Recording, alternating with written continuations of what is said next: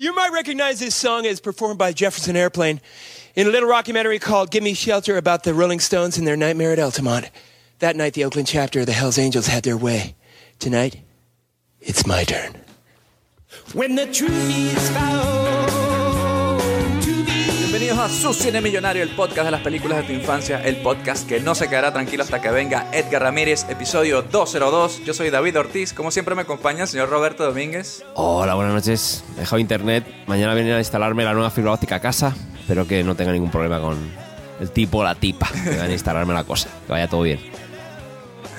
Claro que no, Robert, tú tranquilo. ¿eh? Que, obviamente el acoso no es uno de los problemas de la sociedad actual ni nada de eso.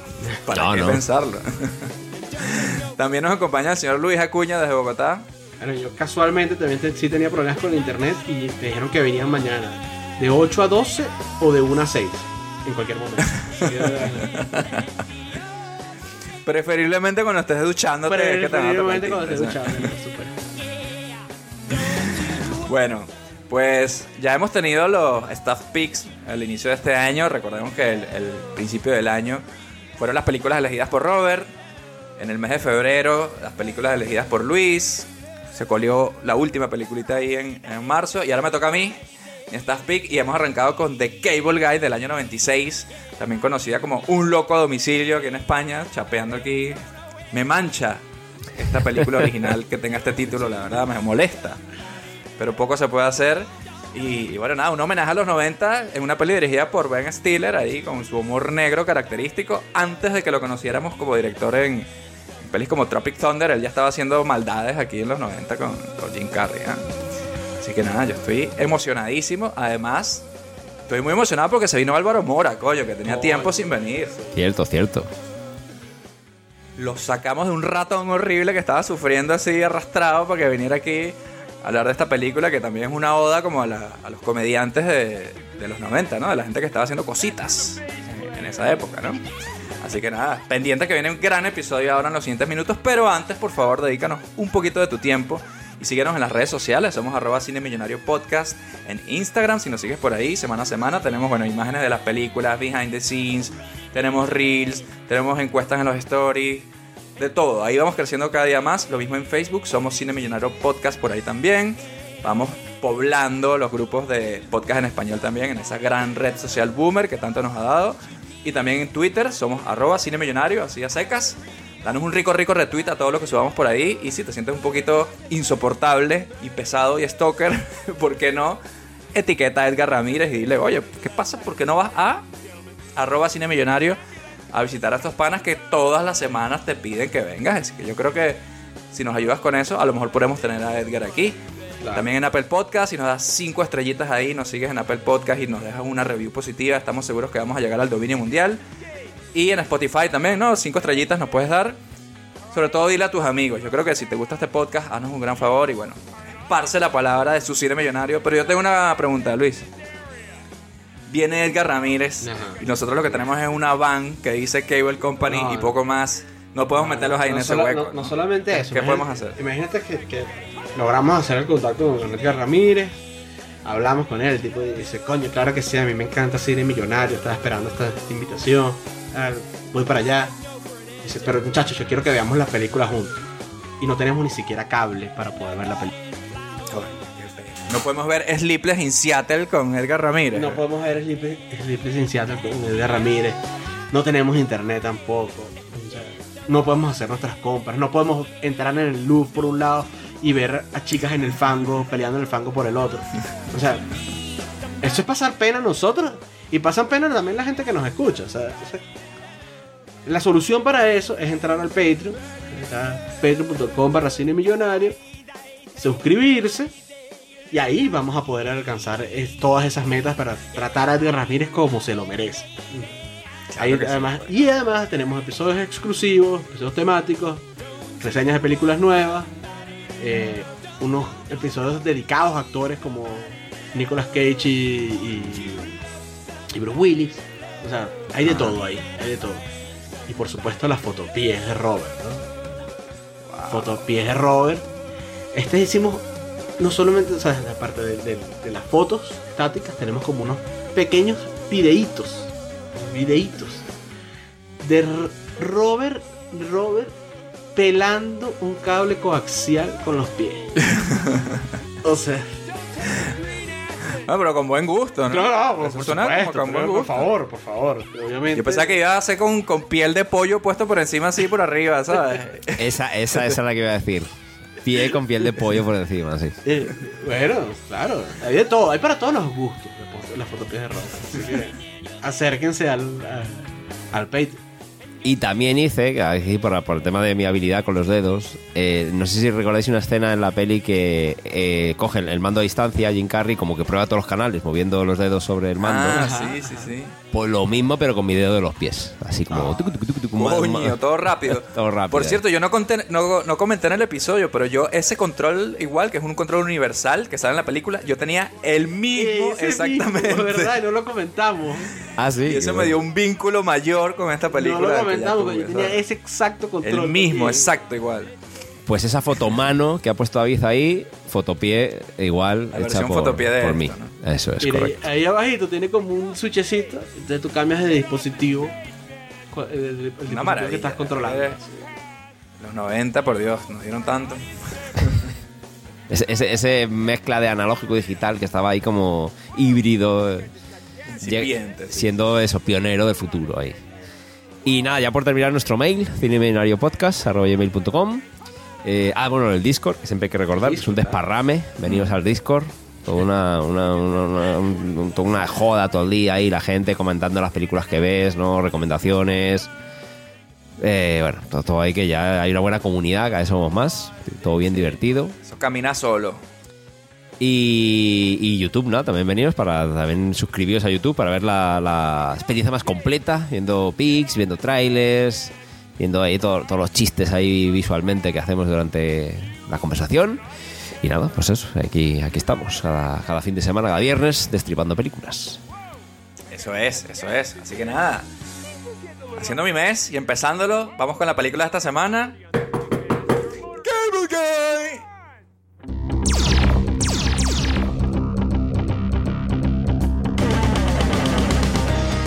Esta noche, en Cine Millonario, El Insoportable.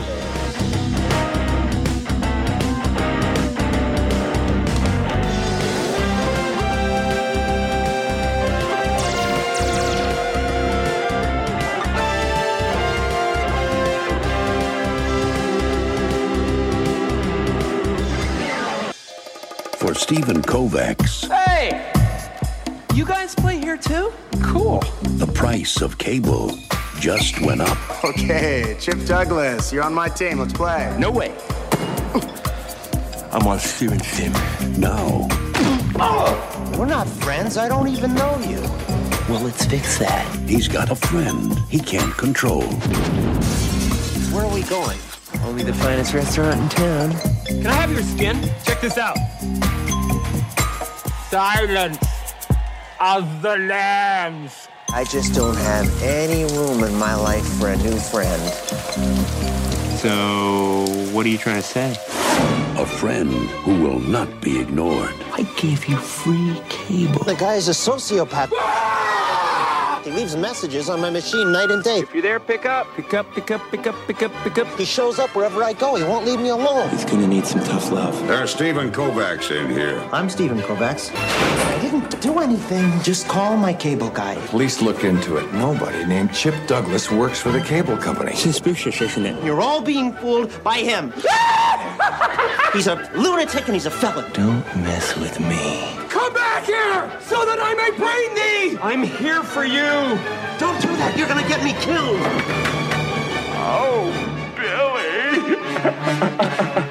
Jim Carrey, Matthew Broderick, the cable guy. Okay, I'm going. Take off.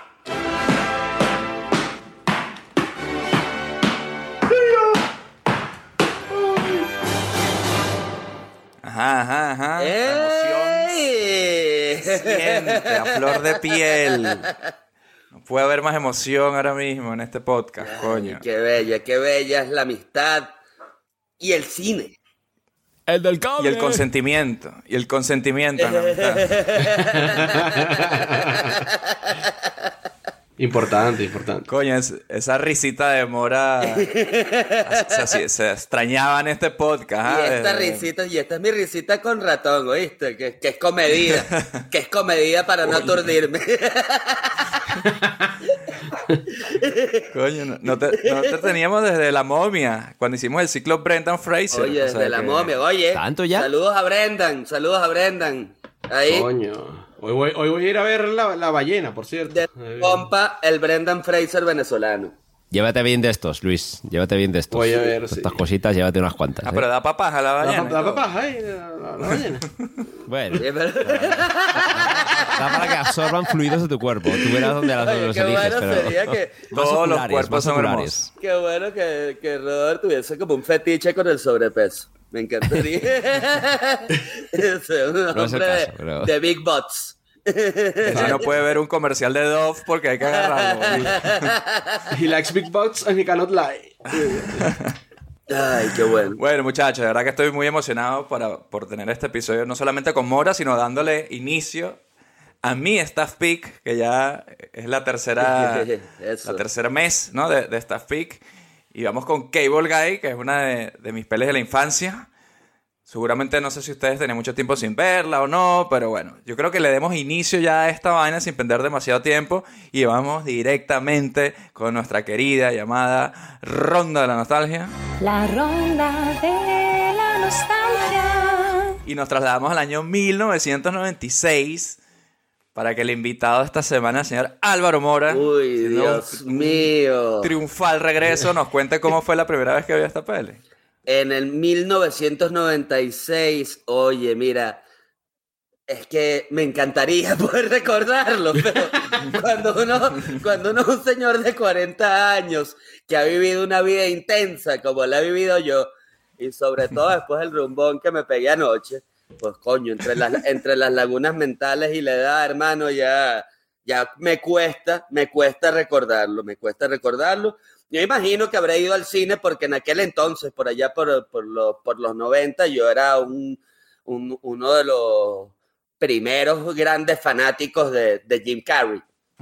Este, pero sí, sí recuerdo, o sea, no recuerdo dónde la vi, no recuerdo como que mucho más, pero sí recuerdo que es una peli que me dejó como un saborcito extraño en la boca, ¿sabes? Por, porque, no, marico, no sé, sentía que era como un, un- como que si Jim Carrey se hubiese quedado pegado en el personaje de la máscara y me lo pusieron en este contexto, pero sin la pintura verde, entonces como que, oye, me dio, me, me generó como esa alerta, pero en líneas generales, mírame, me fascinó, me fascinó, pero estoy, estoy seguro que la, que la vi en el cine y probablemente si me pongo a recordar mis idas al cine, probablemente fue en el cine del Concresa, del centro comercial Concresa, y bueno, y como en todas mis idas al cine del centro comercial Concresa, me compré unas galletitas ahí en el Chipacuki, probablemente comí, probablemente compré, probablemente me metí en, en alguno de esos restaurancitos de la feria a comerme algo y fui con mi Fuiste a novio. comprar telas, unas telas.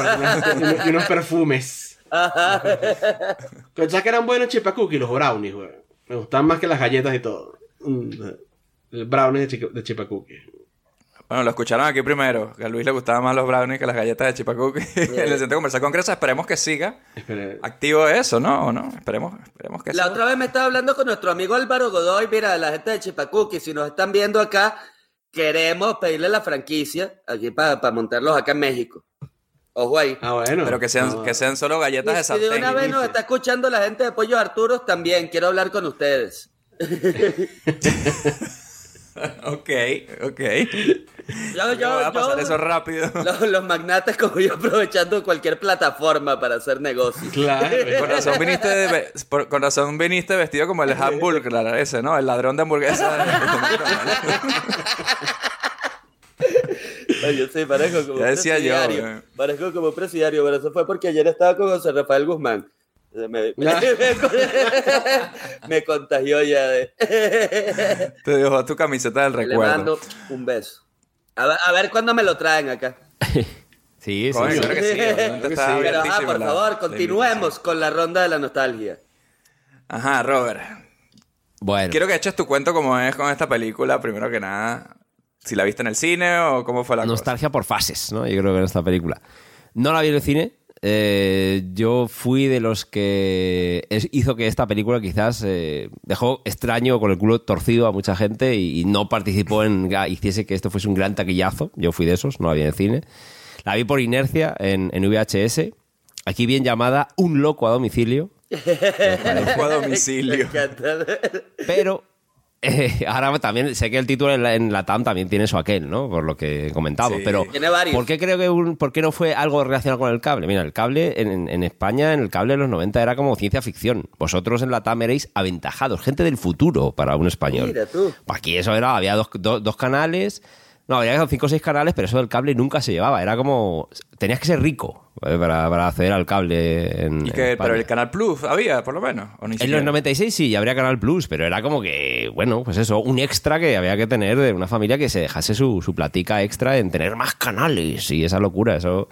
Yo me sonaba de verlo por ahí y digo, joder, qué, qué aventajados allá por, por, por las Américas, ahí que pueden acceder a ciento y pico canales, eso no, no se llevaba por aquí. El rollo, la televisión por satélite, ¿no? Que se podía decir, pero no, no, ¿Qué clase de capitalismo salvaje son esos? Más de tres canales. Esta gente que se ha creído. ¿De dónde sacaron la serie de las chicas del cable entonces? Eso- Bueno, eran ca- cable- cables más analógicos, cables de los 70, ¿eh? claro, telefónicos, pero la tele por cable no. Cable no, no. cobre. ¿sabes? Yo me imagino todo el colectivo de viejos españoles diciendo, ¿pagar por la tele? Pues no, no. Claro, puede ser, puede ser. ¿Dónde, puede dónde ser. se ha visto? No, no, no. ¿Qué es eso? Claro, claro. Y, y claro, por eso, público. por eso lo de un loco a domicilio, bueno, no deja de ser un puto loco que aparece Jim Carrey en tu puta casa, ¿no? Porque algo relacionado con el cable la gente diría, ¿y eso qué es? ¿Eso del cable qué es eso? Tele, Claro. telecable, no entiendo, no entiendo.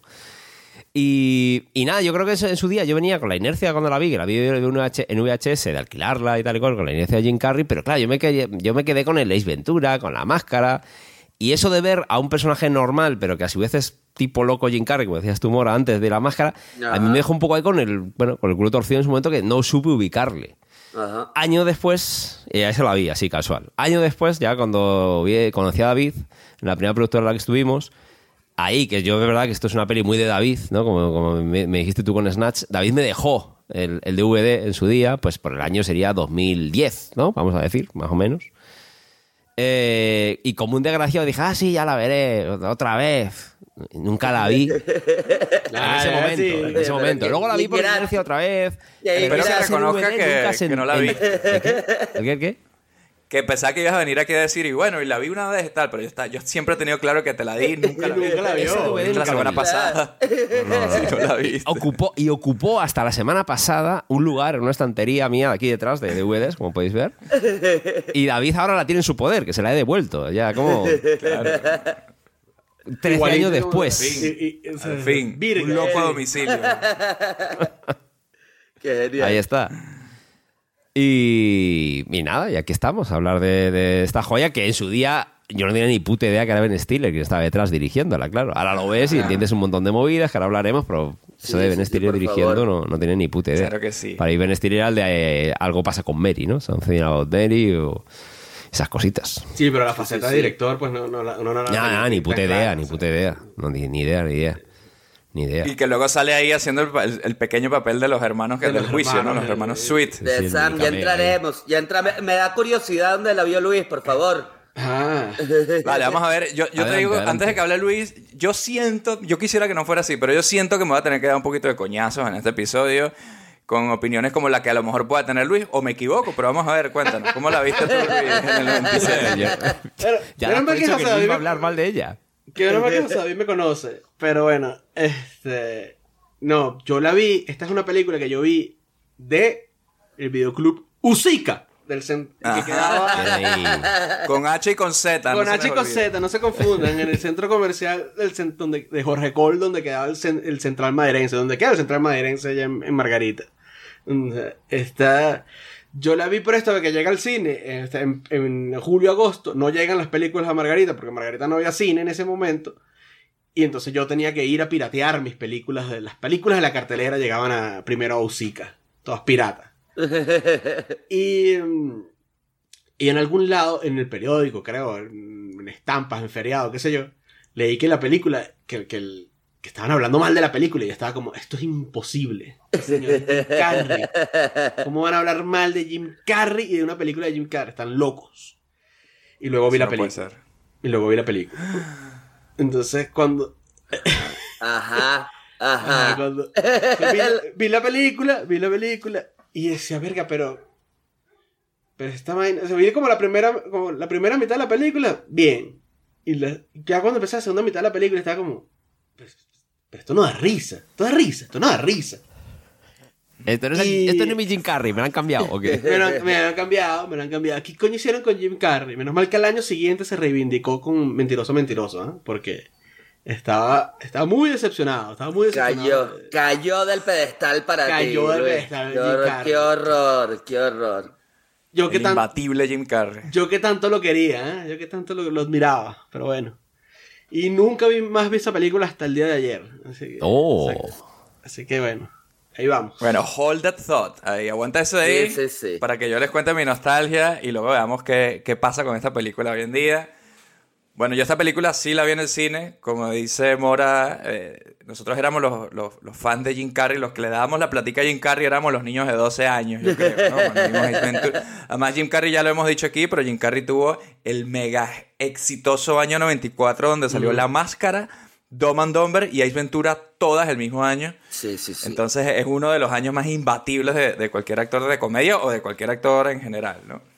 El 95 ya hizo Batman Forever, que en su momento nos encantó. La- ya puede ser debatible la, la calidad de la película, pero él sobresale. Si eso fuese una comedia, él sería también una, uno de los grandes highlights de, de ese año y de esa peli. Y luego llegamos al 96, donde la expectativa con el siguiente proyecto de Jim Carrey estaba súper alta. No ya había es como hecho en el Ace Ventura 94 2 que nos... también, ¿eh? Ya había hecho Ventura 2. Ya había hecho la 2 en el 95, es correcto. Y no- nos estábamos esperando la siguiente peli de él sin... No como en el 94, que no sabíamos qué esperar y nos sorprendió, ¿no? Eh, yo recuerdo lo de los 20 millones de dólares, que fue el primer actor que, que ganó 20 millones de dólares por salir en una película. Y eso para mí me daba más hype todavía. Es como que este tipo le van a pagar 20 millones por esto. O sea, aquí va a dejárselo todo y vamos a tener un Ace Ventura al, al cubo. O sea, va a ser una locura, ¿no? Eh, recuerdo que me fue a llevar, mi tío me llevó al cine a verla. Yo creo que había visto el tráiler, sí sabía que un poco el tema de, como se llamó en Venezuela, por cierto, no lo hemos dicho, El Insoportable. El insoportable. Insoportable. Fui a ver El Insoportable. El insoportable a domicilio. Yo pensaba que en, que en España se llamaba el Doctor Cable, pero creo que entonces eso es en, Cable, no. en, en Centroamérica, creo que Ah, pero así. es verdad, es verdad que lo he visto por ahí, algo del Doctor Cable. El. Doctor Cable. El Doctor Cable el se llamó, ¿no? Insoportable y. Y bueno, y de Cable Guy. Y bueno, y ahorita me, que me estoy enterando esta madre de loco a domicilio. eso, no, eso no lo había visto yo. Pero bueno. Bueno, el, el Insoportable me parece, dentro de que obviamente los títulos tan cambiados no nos gustan, pero me parece que sí que te marca un poco lo que vas a ver. Vas a ver un tipo que es una pesadilla que, que se te parezca en tu vida, ¿no? Y obviamente yo tampoco sabía de Ben Stiller como director, poco lo conocía como actor, más allá de alguna cosita, El Imperio del Sol y mierdas así, pero no sabía qué tipo de humor tenía él. El Ben Stiller Show no había llegado a, a Venezuela tampoco, no, no podíamos saber cómo era su, su humor. Sí. Y sí, indudablemente sentí que era una película súper oscura. Y sí salí del cine a lo mejor un poco, como estamos comentando todos, un poco descolocado. De, coño, ¿por qué esta película llegó a estos, a estos lugares, no? Porque no se vendió para nada como lo que era realmente. A lo mejor si lo hubiesen vendido con, con otro tono, eh, hubiese sido diferente. Y recuerdo que mi tío, le pregunté, a mi ti- le pregunté a mi tío que me llevó, le digo, oye tío, ¿y ¿qué te pareció la peli? Según salíamos. Y me dijo, pasa que esta es como de estas películas que agarran como pedazos de otras películas y hacen una película. me dijo eso. Y coño, tenía razón, pero en el momento me dio en la madre que dijera esa mierda porque estaba metiéndose con Jim Carrey. Entonces yo siempre he defendido a Jim Carrey y a esta película le- le tenía mucho cariño porque la vi mucho. Luego la vi un montón de veces, me la sé de memoria prácticamente. Y sí que quiero que esto sea obviamente intentar reivindicar al que no le gusta, no le gusta, pero sí que entiendo lo que hay detrás. Sí entiendo porque esta peli fue así. De hecho, esta peli no iba a tener este tono, ya hablemos de la peli. Iba a ser una peli más body comedy, con este tipo medio, estaba escrito así, hasta que vino, iba a ser con Chris Farley, la película, en su momento. Estaba a punto de ser con él, lo que pasa es que él tenía compromiso de hacer Black Sheep. Adam Sandler también estuvo en... Lo que pasa es que estaba muy, muy empericado para trabajar. No, pero Chris Farley era como el candidato máximo hasta que por contrato no, no la pudo hacer. Y cuando entra Jim Carrey a la película, Jim Carrey es el de los que propone ponerle este tono así. Y hay una reescritura del guion completa de Judd Apatow, que le mete también este tema oscuro, porque Jim Carrey él mismo no quería repetirse. Él tenía miedo de repetirse. Entonces la influencia de Jim Carrey y de Judd Apatow es lo que hace que que esta película tenga este tono tan oscuro y el humor negro de Ben Stiller, que ya todos conocemos, también se, se, se luce aquí. Entonces, la película te puede gustar más o menos, pero fue- son decisiones conscientes, todas las- que están aquí, ¿no? Eh, y yo creo que si hubiese sido una película más de comedia pura, sin tonos oscuros, a lo mejor sí que sería una más y hubiese decepcionado, no sé, Es que un yo creo más. que el ¿Qué problema no, ¿Qué opinan de eso? no- no- no es que tenga un tono oscuro, sino que a veces no funciona y ya está. O sea, entiendo la intención, entiendo por qué lo hicieron así, entiendo. Ahorita cuando, cuando la vi, de hecho, me gustó, me estuvo gustando bastante la peli. Como está, me pasó, pero me pasó igual. En la segunda mitad de la película, la película se me cayó y entonces estaba como. Hay, hay momentos que ahora sí me dieron risa, que en aquel momento no me dieron risa. Pero en general es que no, como que. Luego como que cambia de un- a un ritmo como raro. La vaina no como que uno- un experimento que no, que no fall- que para mí es fallido, pues. o sea, pero se- sí se entiende que hay detrás una intención de que eso fuera así. Y de que fuera hecho. Eh, para mí el, el, el- el- el momento donde te lo dejan bien claro es cuando el carajo va a la cárcel y le pega la teta al, al, a- al vidrio e inmediatamente dice de dónde sacó la referencia. Es como, o sea, es como si, huevón, no hacía falta que me siguieras, o sea, de dónde lo sacaste. Bueno, pero puede ser, pero yo no había visto El precio de medianoche cuando vi esta peli. Y siendo el personaje obsesionado con la tele, que es, que es Chip Douglas o el Cable Sí, no, Guy, no, no, tiene, tiene, tiene sentido que te diga de dónde sacó la referencia. Sí, ¿no? pues un tipo criado, ¿no? Por la televisión, claro. Tiene sentido, no estoy diciendo que no tenga sentido, pero que tenga sentido, no sé, o sea, tenga sentido es lo mínimo que uno espera de una película. Yo tengo un amigo que, que él escuchaba mucho vallenato y yo le decía, coño, ¿por qué sabes todas las canciones de vallenato? Y dice, bueno, a mí me crió la señora de servicio. y en cambio yo me sentí identificado por Jim Carrey, no que me crió la tele como el personaje, pero yo veía Pero mucha casi, tele, weón. entonces sí podía entender el, trastorna, el trastorno de un, de un, De bola, de un sí, claro. personaje así, ¿no? Sí, sí, sí. Sin duda, yo creo que todos acá empatizamos con, con Con ser- Chip con ser en ese por sentido. tele, sí. por ser criados, yo creo que somos una generación y además todos, o bueno, en mi caso, de, de- de madres y de padres trabajadores que, que, bueno, no quedaba ahí viendo tele y ya. y- no, Que ella- había Una no fuente veía de aventuras fácil. y de escapatoria para Ya ver otros, lugares. Que sí, fácil ajá, veía ajá. 3, 4 horas de tele al día, weón. Fácil. Que veo, ojo, me, me, me pare- me parece como que increíble todo ese, toda esa moraleja, ¿no? Que, que se esconde de- detrás de esta película. me, me pareció, me pareció fascinante. Y varias, Coño, y, y, lo, varias. y lo que venía, ¿no? Porque además pre- predice el futuro. Predice Al el final futuro, sí visitamos claro, el Louvre. Eso fue increíble. jugamos Mortal Kombat con un amigo en Vietnam. Eso fue y todo lo que dijo esa peli. ¿sabes? increíble. Eso fue Sí, sí, sí, sí. increíble. Ahora mismo está mandando entretenimiento e información a millones de ciudadanos satisfechos. Es impresionante. ¿Lo ves? Sabía que tú lo apreciarías.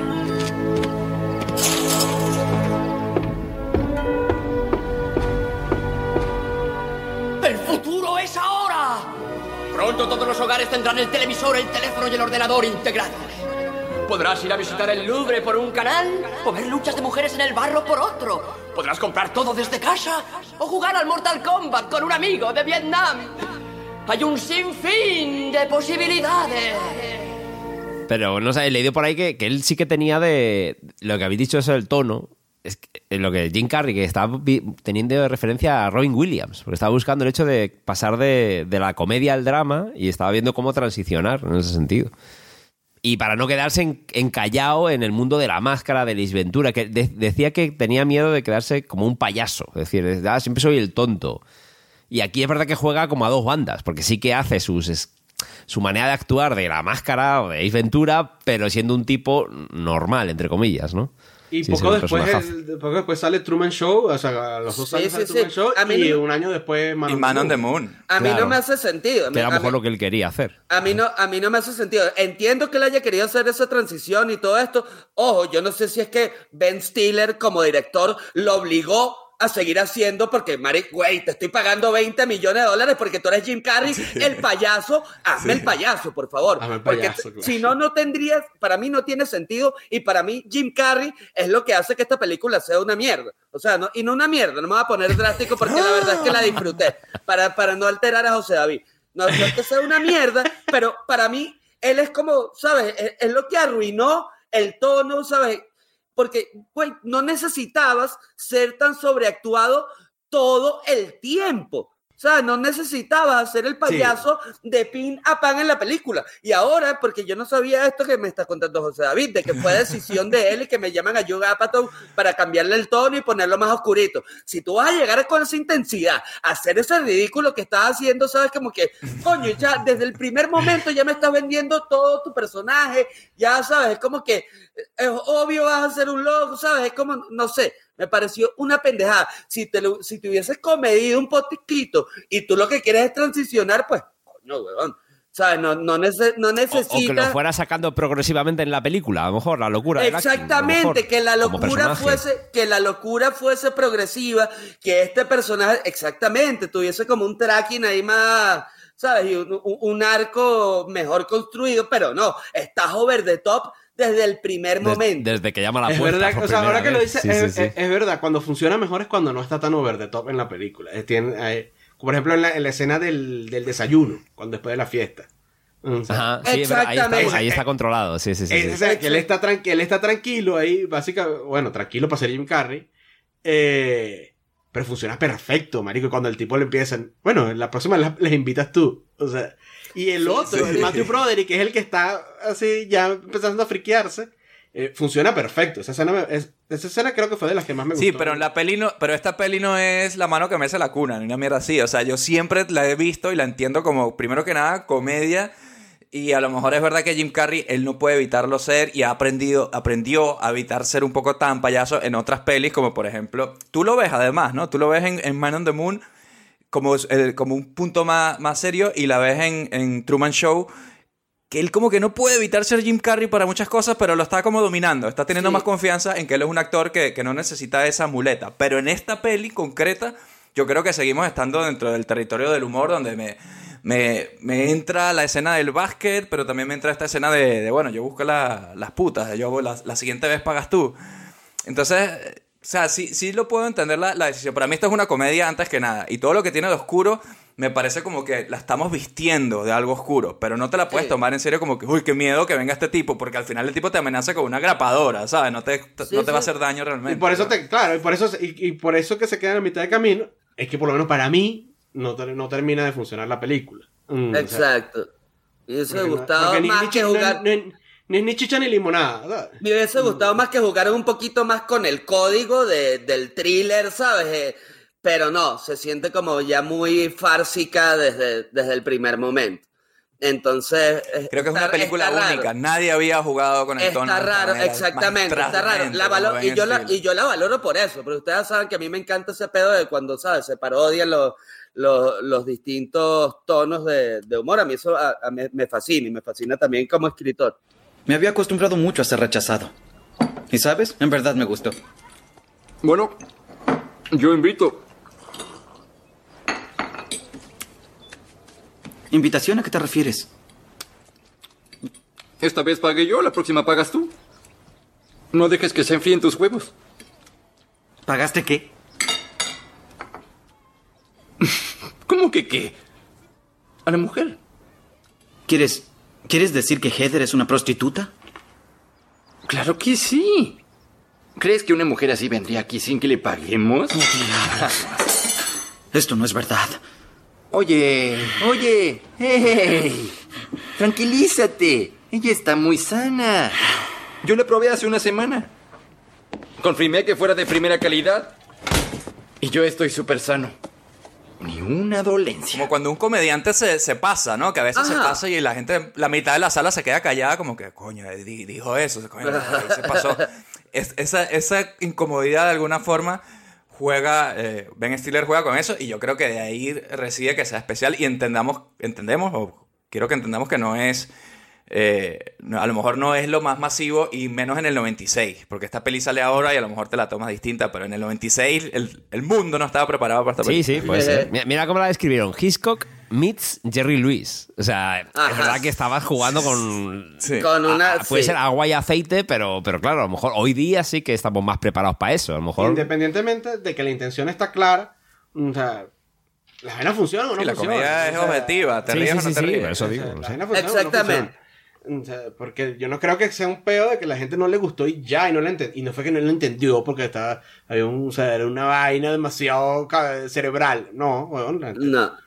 o sea, Pero te tienes que meter en como en el, en el mood. Yo sí creo que ahí, a lo mejor no es tanto así, obviamente que no hay nada que entender aquí. Es un tipo que, que es un- insoportable y al final es un stalker y un psicópata. y es un psicópata, exacto. Eh, pero sí creo que, que sí que tienes que saber, va- te vas a beneficiar saber de a qué vas y no como el tráiler de la película que es como que ¡Eh, este loco, wow, y pelea en Medieval Times y no sé qué, y luego vas ahí y ves cosas extrañas ahí que sí, cuando se le aparece en la, en la cena en la casa o la, ara- la araña pasándole por la cara, tú dices, ya va, ¿qué está pasando?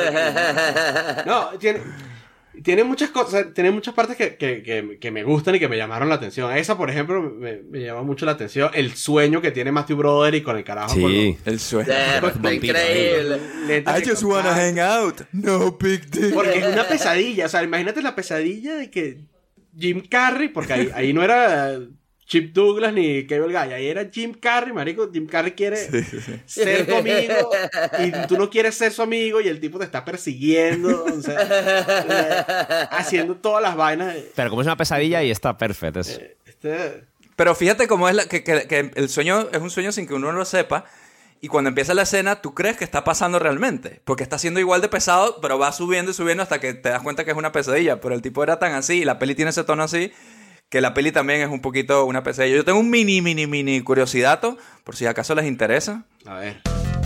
Curiosidades, curiosidades, ¿por qué coño sé yo esto? Mejor me mato. Jingle de nuestra querida Mora aquí, que siempre es un Me placer fascina, siempre me fascina. tener a. Mora y escuchar el jingle.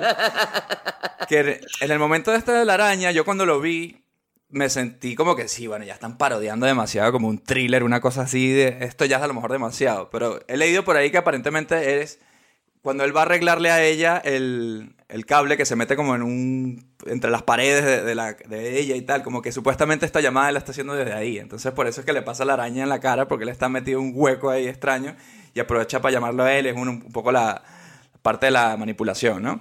Entonces no es tan gratuito de por qué coño le está pasando una araña por la cara. A mí me daba risa pensar que fuera su casa, la verdad. O sea, que el carajo ¿De viviera en un, en un hueco con mierda, porque nunca vemos la casa del tipo. Y, pe- y yo pensaba que era un- que el que vivía en un hueco con mierda y, le- y la araña le estaba caminando por encima y me daba, y me daba risa pensar eso. ¿eh? Sí, es mejor, es mejor que no se explique.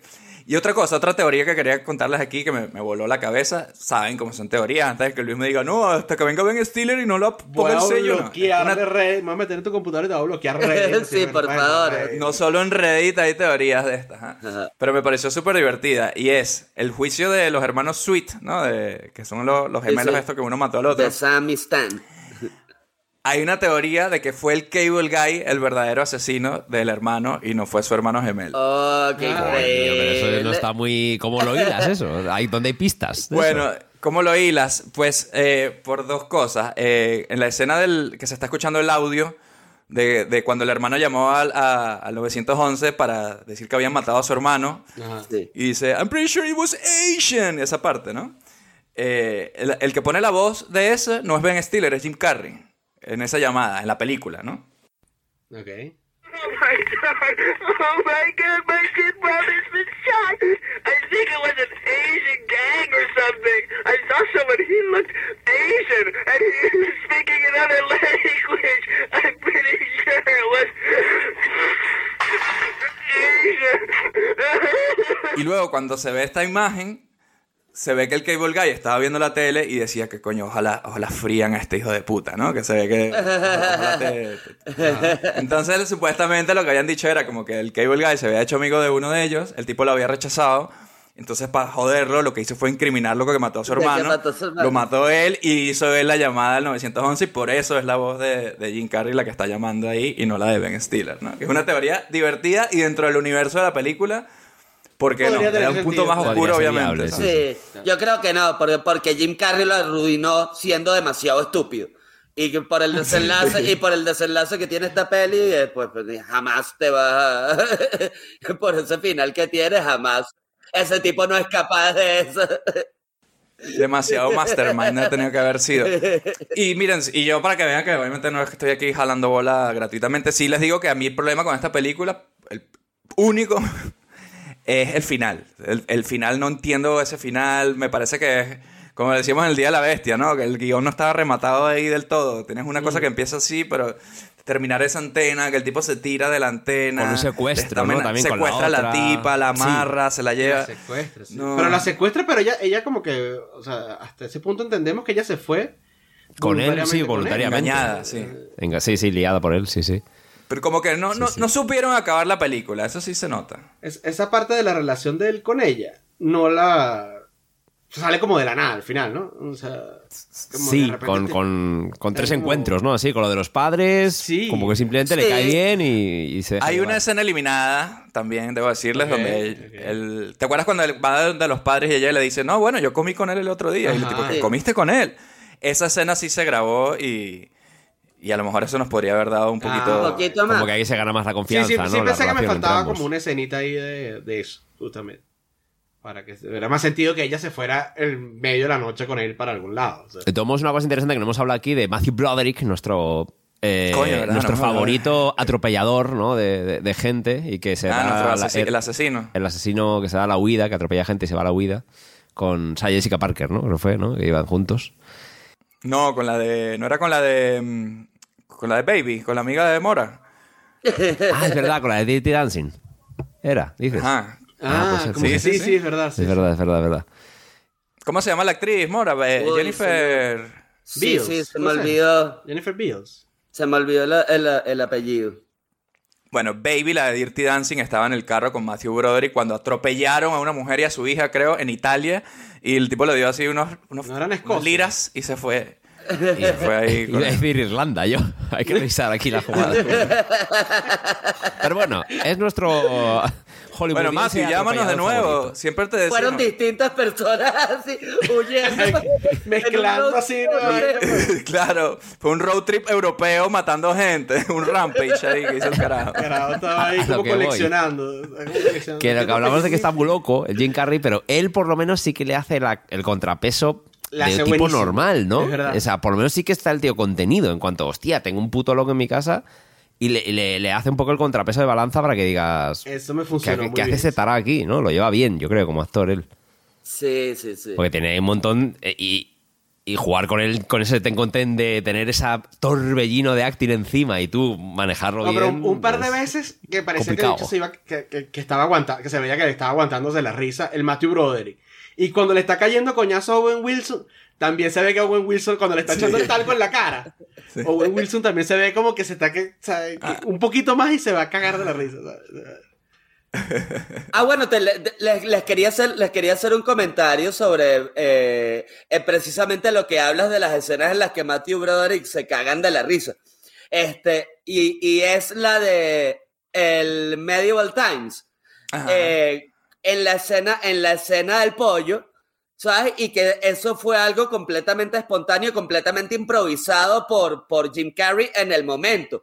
Y partió de la risa Ben Stiller que dijo, güey, esto, esto tiene que quedar. Y tú ves, y tú ves la escena y ves el, el, el plano de, de Matthew Broderick eh, y mira cómo está cagado de la risa ahí, ¿no? risa, sí, no es lo buenísimo. E, inmedi- e inmediatamente después lo tienes y ya está como en más poker face.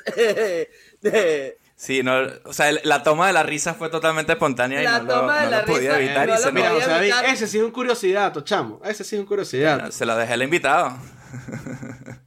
y contrasta y contrasta así güey, ra- radicalmente con la con la siguiente el siguiente plano de, de, de Matthew. Bueno, pues ahora les puedo decir ahora, no un curiosidad, pero sí una interesante trivia, ahora que hablamos del silencio de los corderos, como ya sabemos que se debe decir aquí, que se hace ese, ese homenaje. Tenemos a dos actores del silencio de los corderos aquí.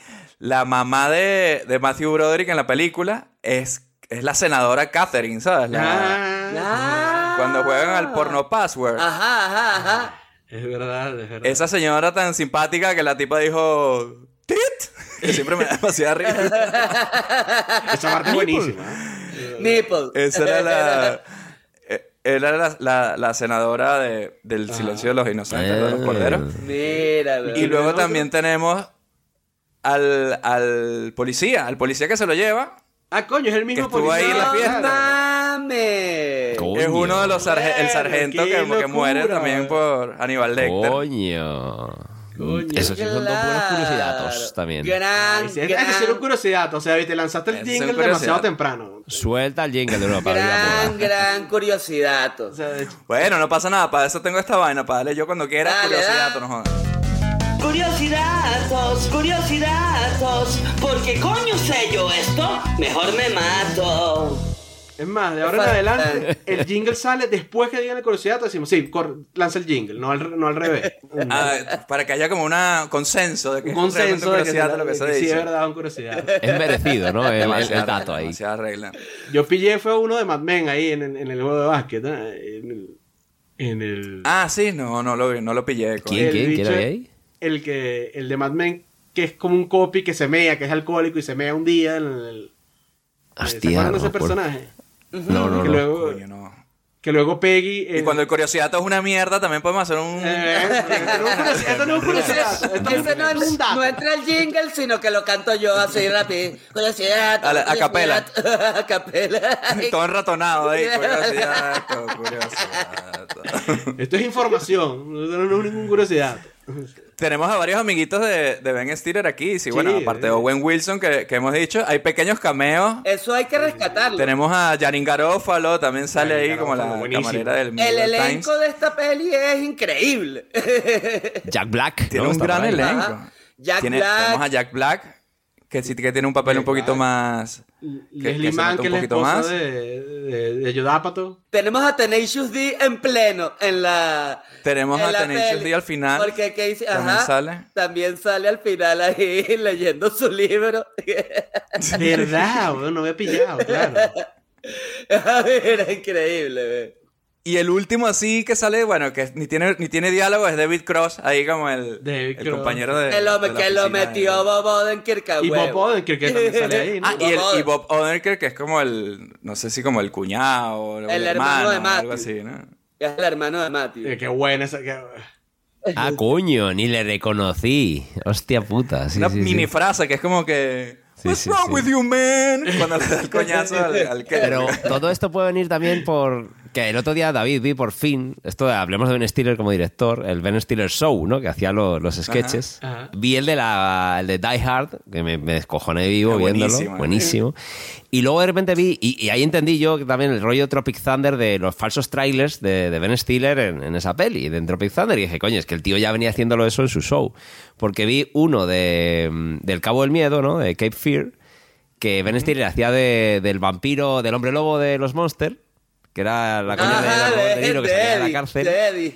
Y el abogado, el que hacía de abogado, era eh, Bob Oderdink, Oderdink era. Ah, Y dije, Era oye, pero todo. súper joven. Y dije, mierda, es este pibe. Y lo digo y dices, ah, coño, sí, sí es. O sea, que, que también él, él como director se, se metieron todos en esta peli. O Ben Stiller los empezó a, a meter, ¿no? Digo yo. Sí, la asistente de, de Matthew Broderick, que es su herma- la, La hermana de hermana, Ben ¿no? Stiller también. Ajá.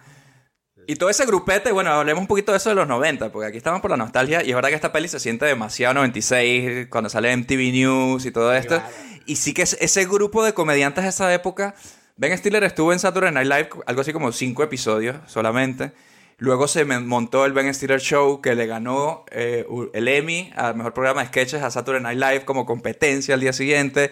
Bob Odenkirk era guionista en Saturday Night Live, pero luego trabajó con él también y luego hizo peli. Y lo mismo con David Cross, con el mismo Bob Odenkirk que sacaron este Mr. Show, ¿no? De HBO. Increíble. El, el, el Bob Odenkirk que no estuvo en Los Simpsons también. Coño, sé que Conan, Bueno, que también ajá. escribió en Saturday Night Live, estuvo en Los Simpsons, pero Bob Odenkirk no me acuerdo. Pero bueno, al final esta gente se, como que lo hemos visto en todos lados, en series, en pelis, en programas y todo, eh, pero siempre ha vivido, son esa generación de, de actores. Y me parece increíble que ahora tengamos a Ben Stiller como un referente super top, que tengamos a Better Call Saul, ¿no? Que tengamos a, a Odenkirk aquí, a Jack Black. O sea, que toda esta gente ahora sean nuestros referentes más mayores, digamos, pero que ver esta parte donde fue su origen me parece, me parece increíble. ¿Y qué vamos a decir de, de Jim Carrey, no? Y ahora a- algo que también me parece súper curioso es teniendo a todos esos monstruos de la comedia involucrados en el proyecto, güey, el guionista, que si Lou Holtz Jr. Sí, y hizo una cosa Ah, que hizo Él hizo eso y ya, ¿sabes? Y era que si, que si el hijo de un actor, escritor, Muy que raro, tenía sí, como sí. cuatro proyectos nada más, entre ellos, que me parece muy curioso, porque es, es básicamente lo, lo- lo que me justifica a mí a nivel genético. Herencia, el, el por qué surge esto, este, eh, que fue inspiró, alguna de sus obras inspiró un episodio de La Dimensión Desconocida de, Ah. de Twilight Zone. Entonces, como de coño, yo creo que este Lou Holtz Jr. puede- pudo haber tenido algo de esto, de haber sido criado por la tele. Sí, Seguro, puede seguro. ser que, que algo se transmite de ahí, sí. un child de la industria, un hijo, un hijo de, de, la, de la industria y algo tendría, ¿no? De, eh, de empatía con este personaje o algo le plasmó ahí. Este, pero me, me, me pareció una locura, ¿no? Que esta haya sido como que su, bueno, uno quizás pudiese entender el porqué. Sí, pero ayuda, ayuda a Pato no sale acreditado como guionista por temas de, no sé si del... Del sindicato, de Del Guild. y- Sí. Está de productor, y- pero es verdad de que es chimbo, co-guionista, porque está claro. Para bien o para mal, él escribió esta peli. Sí, sí, sí, sí, sí, sí, totalmente. O, le- o- o la- como la conocemos ahora mismo, ¿no? Mira, el, el, el hermano de Bob Odenkirk escribía en Los Simpsons. eh, Bill. Ah, mira. Hermano menor. Estos son unos nepo babies todos. Todos por nepo Stiller babies. también, que- hi- hijo de Jerry Stiller también. Todo este proyecto es puro amiguismo. Todo el mundo metió sus panas ahí. Hasta el del señor, hasta el del silencio de los inocentes metió a la senadora. El, el del silencio inocente la llamaron y que mira, tú todavía tienes el uniforme por ahí guardado. y se fue. No. Nepotismo la película, ¿no? Se llama aquí esto. Sí, sí, increíble. Tal cual, Odenkirk metiendo todo. Jack Black metiendo que Que, que a mí me da risa que el, el- el policía este, él es uno de los invitados en la uno fiesta de él está en la fiesta. Eso es buenísimo. Ojo, a mí me pareció muy, muy curioso todo eso y estaba leyendo por ahí otro curiosidad, lo suelto. Este, bueno, no, no, ¿sabes? Es, es esta gente, o sea, la- la- más, más, más que curiosidad, es como algo que me llamó la atención en estos foros de... de Ahora hay, ahora hay peli. presión con el tema de los curiosidades, ¿no? Ajá, hay presión, hay presión, no, no, no lo... Bueno, tampoco es un curiosidad, pues. Es una de estas cosas que uno. Tú suéltalo y ahora ver o el, el jurado decide. No me lo suelten, no me lo suelten a la ligera, no me lo suelten. a- Mira, este y era, ¿sabes? Como que uno, o, o- o que salía calificando, no, esto no, no, no fue en Reddit, fue creo que en IMDb que lo, que lo leí, que salía eh, calificado como una pifia de la película. Y es que eh, precisamente eh, el cargo este de posesión de, de mercancía robada y tal. Ajá. ¿Sabes? Que entonces como que lo- era una persona comentándolo como de, coño, mira, esto es como algo completamente falso, bueno, o sea, un- como un deus ex máquina de, de la peli, ¿sabes? Porque técnicamente o legalmente eh, Matthew Broderick no, no iría arrestado por esto porque, ¿sabes? Había como, era como un tecnicismo legal, ¿no? Una, co- Aceptó un una, regalo cosa es posesión de artículos robados con conciencia y, otra si cosa es si no lo sabes. Entonces, si no lo sabes, como es el caso de la, de la peli, entonces eh, el que iría preso es Jim Carrey por, porque fue el que le trajo la, la mamá, ¿no? Claro, pero, Este- pero ten en cuenta que el personaje de Jim Carrey no existía. O sea, nadie sabía cómo se llamaba. Claro. Ajá, Entonces- nadie- entonces nadie Era sabía. un cuento, era un cuento del tipo, cuando llaman al carajo y dice, el, el- mira, la compañía de cable dice que no hay ningún tipo Claro. de ese nombre aquí. O sea, Coño, no, no, pero me, me- me parece curioso porque, coño, yo viendo, es que, güey, eso es, eh, Jim Carrey manejaba el poder mediático. El poder mediático y precisamente por eso te plantan al policía ahí en la, en la fiesta del karaoke y esto... O cuando está en la llamada, ¿no? Que le dice, oye, pero este fue el tipo. Y dice, ah, ¿qué tal el paquete deportivo? Y el, el guardia que Ajá, de puta todo, todo, todo, lo, todo, te lo, lo van, todo lo van plantando y eso, eso me pareció como... A los de Medieval Times también les había. a mí es- ese es el que, el que me parece el mejor momento, es cuando lo mo- montan a, Matthew Broderick en el caballo y el tipo le dice, Yo, yo creo que este tipo va en serio, ¿ah? O sea, creo que este carajo está jugando. Ah, este- Oye, Andy Dick, no me mencionaste Andy Andy Dick, Dick. Andy No me mencionaste a Andy. Dick en, la, en, en- Verdad. en el cast. El, el, caballe- el, el jefe de los caballeros. Qué tremenda escena Times. esa del Medieval el Times. anfitrión, el rey. Que eso obviamente, para los que no sepan, ese sitio existe, ¿ah? Sí, Eh, realmente. sí, sí, sí, sí. Eh, Por nuestro pana Hugo Castellanos me dice que es fan de ese sitio y él no había visto esta peli, así que esperemos que esté viendo esta Coño, peli ojalá para que vea su Medieval. Times Coño, hecho... claro de, que de hecho, sí. no fue, no fue idea de Jim Carrey, que no estaba en el guion esta escena. Y fue idea del Jim Carrey de cómo no va a haber una puta escena con el Medieval Times. Y creo que dije, él propuso de, coño, hagamos una puta escena y de- posible y tal. Yo fui para una vaina que no era Medieval Times, sino era algo parecido a Medieval Times allá, allá en Orlando. Coño, y lo pasé buenísimo. Claro, tenía 12 años, ¿no? Pero la pasé, Ah. pasé buenísima comiendo con las manos, tomando refresco en unas jarras, huevón, como de 2 litros. Un bicho cayéndose a coñazos con espada. A mí ese, eh, porque yo fui, ¿sabes? En el 96, en el mismo 96, yo creo que yo primero vi la, la película y fue como mi viaje Oh, a Disney de la, claro. de la infancia, Claro. entonces lo pude como que vivir y bueno, de hecho, eh, no sé si yo lo he contado esto aquí antes, pero uno de mis primeros, de mis mejores recuerdos de todo mi viaje a Disney fue mi ida al Medieval Times y no tuvo nada que ver con Mickey, no tuvo nada que ver con nada. Mi, mi gran recuerdo, sí, lo, lo máximo para mí del viaje fue yo llegando con mi tío y mi primo con Juan Gabriel a todo volumen, cantando así, querida. O sea, salíamos por las ventanas, así como, ¿sabes? Carajito y buscando llamar la atención. Y veníamos todos, porque fue el sound- Cantando Juan Gabriel. el soundtrack de Llamabas ese- tú la atención. El soundtrack de ese, de ese viaje para mí es Juan Gabriel y el momento en el que llegamos a ese restaurante o toda la experiencia. Nada más en, en el momento en el que mi prima pide los cubiertos y le dicen la, la mamá que no se viene del cubierto los, Pero sí hay Pepsi. los cubiertos, pero si había Pepsi. Fue todo, fue, fue muy bonito. pues. De todos modos, es una buena gringada. Eso de un rollo de y Estados Unidos, claro, no han tenido edad media y su puta madre inventarse un parque de atracciones con caballeros ahí de hostias. Como, no sé de qué va esta vaina, pero yo como que lo meto No es, aquí. un parque de, no es un parque de atracciones, es un restaurante. O sea, un restaurante ese, que tiene ese show en vivo, que ¿no? un Esa show, coña. O sea, Sí, sí, sí. y, sí. eh, Welcome to Medieval Times. Y es una vaina así. todo- Y fue, y fue todo como edulcorado. Fue como edulcorado, porque yo, yo recuerdo cuando yo fui al Medieval Times habían como cinco caballeros. Aquí lo limitaron todo al rojo y al azul. sí, sí, sí, sí, Y había sí. caballos también, había jousting ahí. Caballos, Sí, coñazo, todo. sí, o sea. caballo, coñazo, todo. Pero eran varios, eran varios caballeros, porque el, el- el restaurante está dividido en secciones, ¿no? Entonces tienes, tú, tú, dependiendo de dónde te sientas, tienes el red and yellow, tienes el red, tienes el yellow, tienes el blue, tienes el no sé qué qué, ¿sabes? Está, está como dividido. Es como Risk. Claro. Hay- Hay un sketch buenísimo de- en, en Saturday Night Live, hace poco, bueno, hace un par de años creo, de Adam Driver, con el Medieval Ah. Times. Buenísimo, que es la coña que el Adam Driver se lo toma en serio y es como un actor y es en plan de que no, y en plan de al rey hijo de puta que violó a mi mujer y tío, la gente como no, tío, esto es un show, no sé qué, tal. Y, y está de puta madre. Un show Yo sí que tengo una, anécdota muy curiosa del rollo Medieval Times Spanish version. Ajá. Ah, por favor. Pero por eso Dios. mucho, pero esto, esto, esto para mí superó todas mis expectativas, que es, y yo lo recomiendo alguna vez, si por un casual pudierais ir. No, no, la Semana Santa en Lorca, Murcia, fui hace unos años, eso es una ida de olla, de, de que estás, es como un parade, ¿no? Tú estás ahí sentado viendo la movida, la gente que tiene, si tienes plata o no, más o menos, o, o enchufes ahí, como que te sientas y estás bebiendo, comiendo, y es como todo un, un desfile.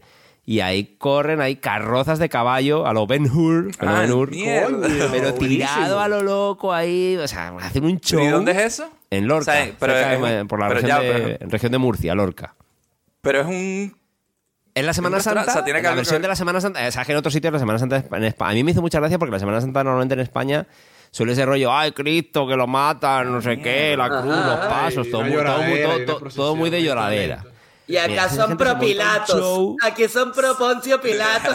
Hay un show, sacan al diablo, sacan no sé qué, bueno, unas carrozas ahí, bueno, bueno, bueno. Sacan el Yo- diablo me suena a, a Borat, así cuando lo, están persiguiendo, persiguiendo los judíos en, en el pueblo de Borat, ¿sabes? Mira, Mira. Se ve tremendo Qué show, chido. ¿eh? Es arrechísimo, ¿no? Yo quiero ir para esa vaina. Quiero- Pues yo quiero ir. eh, en, un- en una de esas sillas viendo mierda y decía, tío, van corriendo los caballos ahí en las carrozas estas ahí, las cuádricas. Locura, locura, o sea, de vida de olla. Y, y- y yo dije, me coño, es como el, el Medieval Times versión España con la de Semana Santa ahí. Roman Times. Ahora ahí. me dio ganas de, de comer piel de pollo con Pepsi Cola ahora, después de, de hablar tanto de. Cuando la pones así en la cara, así. Me la tengo que poner en la cara, claro. Que quede, despe- que quede desperdicio, oye, uno, uno como venezolano que sabe que la piel de pollo venezolano de- con su mojito de ajo, una vaina, un tesoro. Y ese, y ese Bueno, pero no te desperdicio dicen que no se lo comió. A lo, a- a mejor luego se lo comió. Oye, aquí, aquí es súper común que la gente le quite la piel al pollo, ¿eh? Me parece una locura. Bueno, claro, Porque pues no la saben adobar, no la saben adobar. Vale, eso van cuando queda crocante así, por favor, Claro, lo claro, mejor. claro. ¿no? Claro. Como así asadito, así en el, en brasa, weón, el, el- Coño, no me hablen de eso, que con, con esta cruda que cargo, hermano. Están removiendo las tripas. Bueno, vamos a hacer una cosa para que, para que Mora se pueda ir a tomar su, su Bloody Mary y sus pieles de pollo para pasarle el, el ratón que tiene. Vamos a pasar entonces a nuestra escena favorita ya de una vez de Cable Guy, la película de la semana aquí en su Cine Millonario Podcast en mi mes. Empezando por todo lo alto, que el que lo diga que no, lo saco de esta vaina. Wow. Mora, ¿cuál es tu escena favorita de esta película? Escena favorita, oye, mira, hicimos, hicimos mención anteriormente. Yo creo que este momento visionario, este vistazo al futuro de Jim Carrey, de ajá, esto me pareció a mí como una, una maravilla. Ahora, verlo ahorita con, con, con los años, ¿no? Este, y otra, y otra escenita, o sea, que me parece muy curioso, es como este final abierto. Este, Ajá. y que me, Ajá. que me llama, que me llama, que me llama la, la atención, ¿no? De cómo podría ser, o sea, hoy en día en el que el cable está muerto, ¿sabes? ¿Cómo sería este pedito? ¿Cómo podría evolucionar esta historia? Yo les quería dejar esa, les quería plantear esa pregunta. ¿Cómo creen ustedes que podría ser una secuela de The Cable Guy hoy en día en el que las plataformas y los streamers y todo Bueno, El carajo están que por te pega el delante? internet, weón. El mismo tipo. Es el tipo del internet. Es el tipo del internet, weón. El mismo carajo que te pone Esa la- gente sigue haciendo falta. El que va a instalarte el internet. La fibra óptica. El loco de la fibra óptica. El loco de la fibra óptica. Yo no sé si ustedes sabían, pero en el Super Bowl del año pasado hicieron un comercial de Verizon con el Cable Guy. Ah, sí, ¿no? sí, sí. No sé si lo sabían. Sí, es verdad, sí, es verdad. Y es una tipa que le, que le toca la puerta, es el Cable Guy con la misma actitud y tal, y la tipa le dice, no, vale, pero es que tenemos aquí la, la fibra inalámbrica, no sé qué, como que no, no hace falta nada de tu, de tu vaina. Y es Jim Carrey haciendo de- del Cable Guy. Ah, una ¿sí? vez más. Coño, lo vi, Ah, lo vi.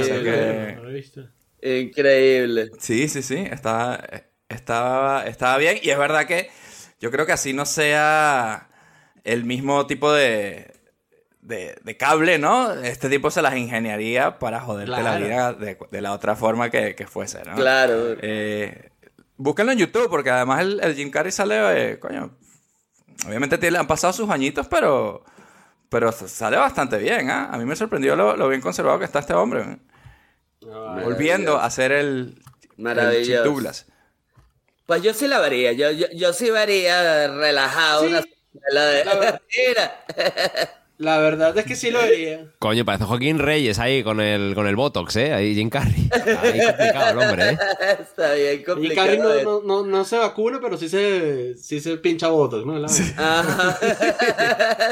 Miedo a las agujas no será.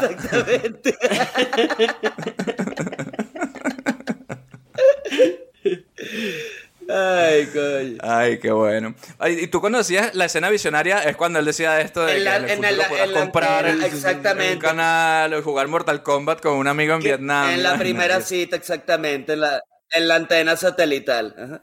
Recordemos que en aquel entonces lo que se creía que iba a hacer el internet era por cable, por televisión. O sea, de Claro. hecho vendían Ah. unos aparatos que tú te conectabas al internet desde por la televisión o unos y, un- y unos cartuchos también que se metían que si en el que si en el Sega y en el Super Nintendo que supuestamente también te podías conectar. O sea, Ah, el X-Band. Bueno, ahora, yo tengo una pequeña anécdota con eso, ahora que lo dicen, porque yo cuando eh, hace muy- en los 90 precisamente, que pusimos el, el supercable, no, ni, ni siquiera era el super, era el cablevisión.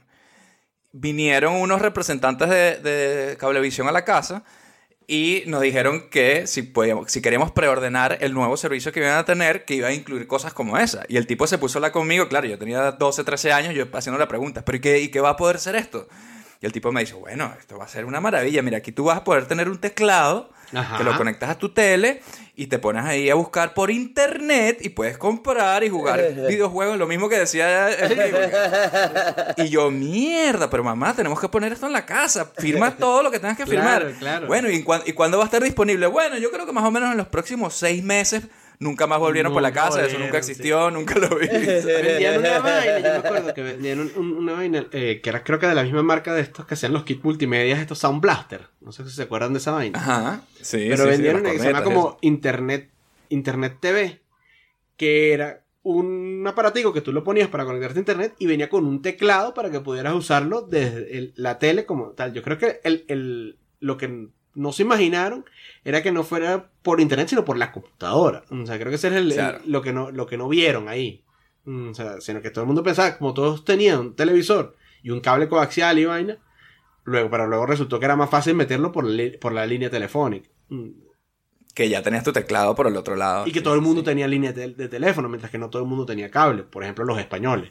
Mm, Claro, que sería de ellos? Coño, no, no eh, pensaron en ellos. No en su- pensaron en ellos en su... en su- Bueno, hablando de español, vamos a ver que nos diga Robert cuál es su escena favorita de Un loco a domicilio. Un loco a domicilio. Pues mira, voy a decir la escena que genuinamente me he partido el culo de risa, yo ahora de risa viéndola, que era la del básquet. O sea, ahí genuinamente me ha encantado lo bien empaquetada que está esa escena. Porque está todo en su sitio, en su, en su, en su nivel de increscendo. Porque el tipo, claro, el tipo no le esperan. Se rompe, ah, soy yo, vengo aquí, no sé qué. Y otro, coño, ¿qué haces aquí? Tal. Ah, justo se ha lesionado uno, venga, entro yo, tal. Y, y va fluyendo de menos a más, de puta madre, al punto de, claro, luego la música a cámara lenta. el- o sea, no, la, la cámara lenta, música rock, ¿no? Meten ahí de por medio. Sí, sí, sí. Eh, mm, Buena música en esta peli, ¿ah? Buena Está música, buena. sí, sí, buenísima, sí. increíble. Sí. en un momento dado, el pibe empieza como ya a hacer bloqueos duros, empieza a dar duros. que son las reglas de la y- y- y haciendo, tío.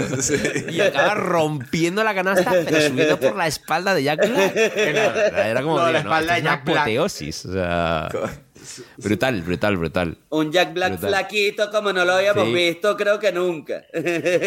lo más flaco que lo he visto en la Y vida. el, y el, cale- y el Y con el calentamiento. calentamiento, el fusilado del calentamiento. locura! Andaba por la zona y pasé a ver si alguien quería jugar un partido. Genial, nos hace falta uno. Ah, él es Chip Douglas, mi técnico del cable. Nos conocimos hace una semana cuando le instalé el cable, pero siento como si lo conociera de toda la vida. ¿En serio? ¡Qué tierno! Bien, Chip Douglas, estás en mi equipo. Juguemos. Ni lo sueñes. Yo juego en el equipo de Steven. Yo jugaré contigo. Esperen, tengo que calentar. No quiero desgarrarme.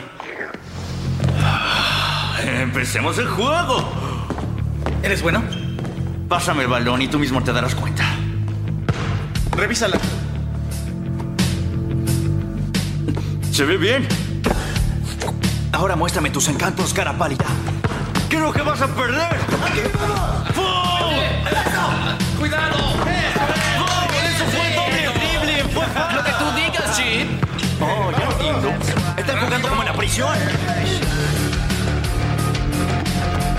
Me pareció, esa escena era puro cine en cuanto a todo estaba en su sitio y, y en el montaje, en eso, el Sí, acting, sí, sí, todo, todo, y el increscendo perfecto, porque de hecho creo que es la primera vez, ¿no? En la que se- abruptamente en la película se mete en su vida, ¿no? Sin, sin esperarle, creo que es una vez que ya se han conocido y todo esto. De Sí, hecho, él ve brutal. este momento, Matthew Broderick lo ve y es como que le dice, mira, yo no soy tu amigo, no sé qué coño haces Sí. aquí, como que le hace el primer desplante. El primer Y desplante. ahí empiezan los problemas, porque es cuando le corta el cable por... Ajá, ajá. Cuando está en la Cuando cita, está en la ¿no? cita. Cita y todo el está con rollo. la piba. Que empieza la cosa a joderse. ¿sabes? Qué bueno. ¡Qué buena peli, maldita sea! Y sí, no, iba- a decir eso, que yo no sé si porque, bueno, venimos en el mood cine millonario, lees toda la info, ya hoy día sabes más, todo el, el Sí. background que tiene la película, pero a mí ahora viéndola de nuevo, coño, me ha entrado bien. O sea, dentro de sus cosas, pero me ha entrado bien, me ha fluido, me ha fluido bien. O Sí, sea, sí. Que Dios te bendiga. man. Es recomendable en esta etapa de transición de Jim Carrey, ¿no? Ah, Que-. No, y, o- y una cosa que yo quería decir aquí antes de, de seguir con las escenas favoritas, está muy bien dirigida. Yo eso sí, Sí, me sí, sí, fijé. sí, sí, sí, sí, sí. Y la película, los movimientos de cámara, cómo, cómo se desarrollan las escenas, las transiciones, la fotografía, la música. La peli está empaquetadísima de puta madre para, no sé si sería la segunda peli de Ben Stiller o algo así, después de Reality Bites, pero me parece sí. súper top como está hecho, con muy, muy buen gusto. ¿ah?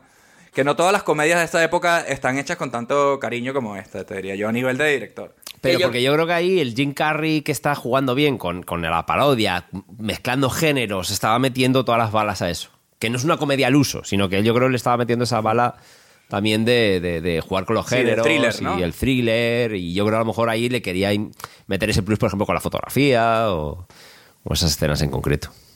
Peli hermosa. Bueno, Luis, Ajá. solo quiero escuchar cosas buenas aquí. Coño, creo que mi escena favorita de esta película es justamente la de Medieval Times. O sea, el duelo de, entre Medieval dos, Times. El due- o sea, sobre todo la parte de lo que es el duelo entre Matthew Broderick y, y Jim Carrey. Matthew Broderick que claramente no sabe qué coño está pasando. O sea, no entiende No. nada de lo que está ocurriendo. Jim Carrey cantando la canción de... de- Buenísimo. Ah, qué bueno. Tararea tres veces la banda sonora en la peli. Brutal, brutal.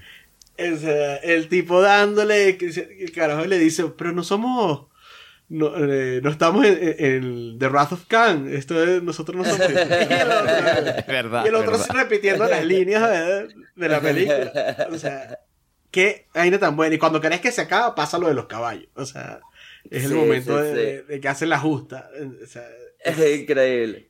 creo que, sea, Y de hecho, después de eso, a él, a él como que le gustó la cosa, ¿no? Dice, coño, me, me sentí súper liberado de haber Sí, hecho eso. Entonces, eso es lo mejor logra que- engañar, ¿sabes? Lo mete en su puto mundo. que llega a su casa y dice, coño, es que de verdad tener esa lanza en la mano se te, te empodera, ¿sabes? Me siento, o sea, me siento todo otro carajo con la lanza en la mano. O sea, Y me da risa que apenas él llega, no tiene mensaje en el contestador, porque obviamente está con el cable guy, ¿no? Y el cable guy le dice, nobody loves you. Porque, claro, yo soy el único que te llama. el único que... Yo todavía, hoy en día, cuando yo me meto en WhatsApp a ver si me han escrito y no tengo ningún mensaje, me digo esa frase, me dice, nobody loves you.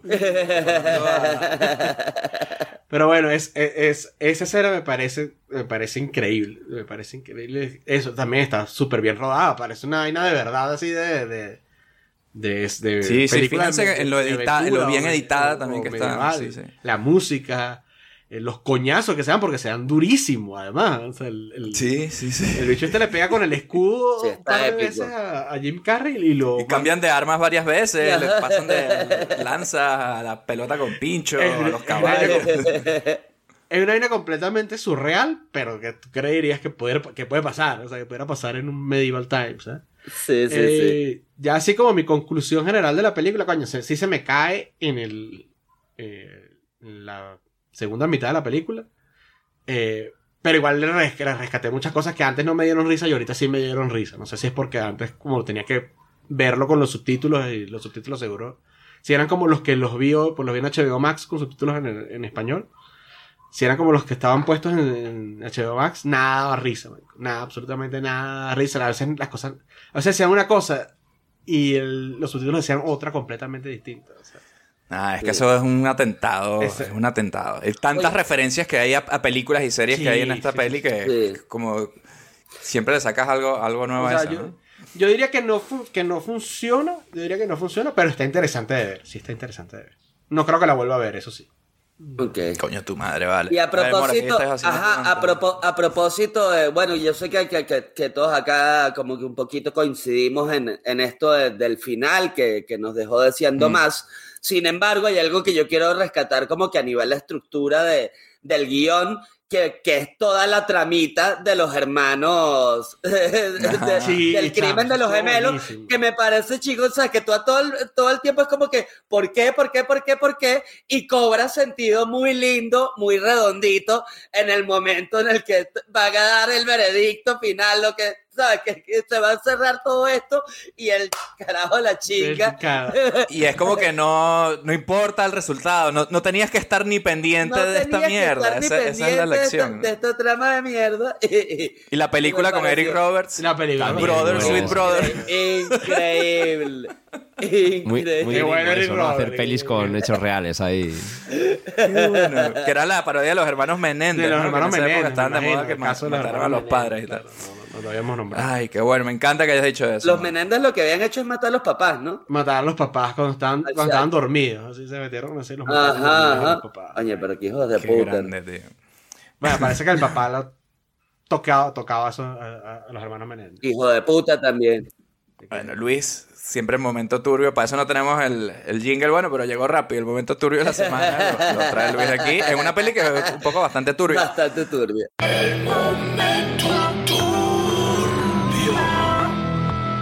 Yo voy con mi escena favorita, que no es la que les voy a decir, pero no hemos mencionado el momento karaoke, ¿ah? que para la gente es como el momento de esta peli, ¿no? Jefferson Airplane ahí, Sí, sí, Somebody sí, to sí, Love. sí. Se me hizo, se me hizo largo. Sí, pero es que es, es- es extraño, porque era como el momento más histriónico que tuvo Jim Carrey en esta peli prácticamente. Un número musical, ¿no? Directamente. Entonces, mucha gente lo, lo recuerda por eso, en esta fiesta extraña con un montón de gente que tú dices, ¿quién coño es esta gente que está aquí? El clientes viejo ahí. ese, ¿no? Clientes del cable guy, un policía, un viejo ahí. Una puta. Oye, ¿no, sinti- Coño. ¿no sintieron extraño o como un cabito suelto? ¿Sabes? Si tú le querías hacer la vida imposible a, a Matthew Broderick, tenías una foto de él besándose con una prostituta, ¿no sienten que eso como que quedó ahí? No, pero sale después. Le amenaza con Él ella, la ¿no? utilizó, la- luego él la utilizó como amenaza, Sí, pero sí, yo, yo Bueno, con eso lo, que, lo que me pasa con eso es que tampoco te incrimina tanto esta foto, porque no sale ni la tipa ahí agarrándote un poco, pero no. que aparte es súper no sé. raro esa, esa parte porque eh, eh, eh, como cinco minutos de la tipa sobándole la de cabeza. pura sobadera. Es como que yo creo que, a- que a Matthew Pero la cabeza, así como haciéndole así, Está- yo creo Masaje que la- capilar ahí extraño. Yo creo que la esposa no le dejó grabar esa escena, ¿viste? Yo creo, yo creo que Sara. Ajá, yo creo Sara que. Jessica Parker quería que solo fuese head stuff lo que ajá. hiciera él ahí en esa escena. sí, puede ser. Pero bueno, hablando de eso y hablando de la escena favorita de Luis, para mí mi escena favorita, que obviamente hay muchas, ya hemos dicho, toda la película puede ser mi escena favorita, pero el- la cena con la familia, tío, me da demasiada risa, porque ya estamos en este punto de que el tipo ya se infiltró dentro de la casa, y hablando de lo de Medieval Times, cuando están cenando, que él está contando la anécdota como si hubiese sido al revés. Como que si el otro, no, me estaba persiguiendo y me quería arrancar la cabeza. Y yo le decía, tío, pero ¿por qué te lo estás tomando tan en serio? Y todo el mundo se ríe. Y había sido al revés. Había sido él el que estaba todo loco ahí. ¿no? Cómo está engañando a la gente y nadie le cree, me, me parece buenísimo. El, el juego, ¿no? Y el Del porno, porno password, password, ¿no? con la mamá. Sí, sí, sí, sí. Mira qué incómodo comiéndole la oreja cuando el Jim Carrey decía la palabra, ¿no? Qué horrible.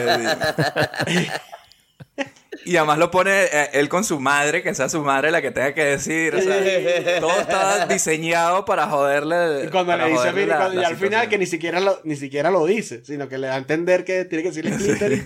Y el carajo se para así como que le san marico, yo no voy a jugar, o sea, yo no le puedo decir esa palabra a mi mamá. Todo baboso sur- susurrando ahí. Dice, no, no, esta cosita que es así como. y luego cuando el otro dice, no, ya no quiero más y tal, y es buenísimo como él reacciona como un momento. Todos sabíamos que esto iba a pasar. Estamos con gente que te quiere, no sé qué, y luego le dice en la, en la, en la oreja, no, no, que le vi, le vi el lunar que tiene y de- le saca la lengua y esa. Cómo los manipula a todos ahí me parece increíble. Y ya culmina cuando él se va en la puerta y le digo, bueno, te perdono. Pero espero que mi médico no te Sí, también sí. te pueda Pierde el equilibrio. Yo creo que esas son las cositas que Jim Carrey aporta a esto No, y a lo son- mejor otro actor no lo hubiese hecho. ¿eh? Y, y son los detalles. que, que hacen que la película, coño, que las puedas terminar de ver, ¿sabes? Ay, por Dios, Bueno, solo nos queda darle las gracias. solo nos queda darle las gracias a, nuestro- a este loco a domicilio que ha venido aquí a su cine millonario, el señor Álvaro Mora. Muácata, los quiero mucho. Gracias por la invitación siempre. Claro que sí, coño. Tú sabes que eres de la casa. De la casa. Esperemos poderte tenerte pronto con Álvaro Godoy. Creo que tenemos preparado por ahí una body movie para que pudieran venir los dos. Ya iremos avisando eso. Y nada, como siempre decimos, papá, cuídate mucho y pórtate bien, mi rey. Mua, cuídense el dulce. Chao. Gracias por venir. Te has topado con el contestador de su cine millonario. Ahora mismo ni David, Ni Robert. ni Luis, te podemos atender. Si tienes alguna sugerencia y quieres que hagamos una película de tu infancia, mándanos un mail a cinemillonariopodcast.gmail.com También síguenos en nuestras redes sociales. Estamos como Cine Millonario Podcast en Twitter, Facebook, Instagram y YouTube. Tenemos un capítulo nuevo cada viernes en donde sea que escuches tus podcasts favoritos. Recuerda también que darnos 5 estrellas en Apple Podcast nos acerca cada vez más al dominio mundial. También puedes apoyarnos en Patreon para que tengamos con qué alquilar las películas en el videoclub. Deja tu mensaje después del tono. Bueno, muchachos, ya vimos el del cable, el loco domicilio o el insoportable en mi mes. Y ahora yo quiero ver qué es lo que vas a traer, por favor. Necesito, ya. Vale, me gusta que seas tú el que estás tan ansioso. Sin preámbulo. Porque de alguna manera esta película te la voy a dedicar a ti. A porque ver. tiene uno de tus actores favoritos, el señor Jackie Chan. Coño tu madre, hijo de puta. No, ¿sí? ¿Qué coño vas a traer? Y vamos a ir con Rush Hour. Sí. O Hora bueno, también está bien, está bien porque eso sí me gusta, eso sí me gusta. Con Chris Tucker, una película de acción. Esta vez seguimos con la comedia, pero comedia de acción bien de los 90, de- del año 97, que es uno de los años que a mí más formativos me, me parece que fueron también. Me encanta ese año, esa década. Y bueno, vamos a seguir divirtiéndonos, ¿no? Con, con películas que a lo mejor hubiésemos tardado más en hacer. Así Sí, que, no, nada. ¿sabes? ¿Cómo se quedan? Ah, Bien, bien, bien, bueno. Esa, esa es la única que... You understand the words that are coming out of my mouth? La- o sea, aparte que son dos carajos que me, que me caen malísimo. O sea, son dos. Jackie Chan y Chris Tucker. Y sin embargo, esa peli, cuando la vi en el cine, me gustó. Nosotros me gustó. hicimos. ¿Cuál fue la que hicimos a Jackie Chan? Hicimos Rumble in the Bronx. Y coño, Jackie Chan no había vuelto. Así que que vuelvan los coñazos noventosos con comedia. Ya, ya no, quedan más, ya no quedan más películas para que vuelva. O sea, bueno, tú qué sabes. ¿eh? Bueno, Rush Hour 2. No me tientes, Frodo, que a lo mejor hago dos veces más con Jackie Chan solo para joderte. a ti. la de vaqueros esa con Owen Wilson, que, tiene- que seguro es malísima. Esa de Shanghai. nunca la he no visto, sé qué, pero. ¿no? eh, Shanghai Noon, esa ser- mierda. Debe ser mala, sí. Pero bueno, una película que yo creo que es muy querida bien, y conocida bien, por, todo el mundo. Así que nada, prepárense ahí. Que viene la acción aquí en su cine millonario la semana que viene. Mientras tanto, les voy diciendo lo de siempre. Lávense las manos, hidrátense mucho y recuerden. No se hagan amigos del Cable Guy. No sé- no sé. Marico, ya el cable guy ni hace falta en sus vidas. No, O sea, no se hagan amigos del cable guy. Internet inalámbrico. Y no se hagan amigos del de internet tampoco, aunque venga a su casa a instalarlo.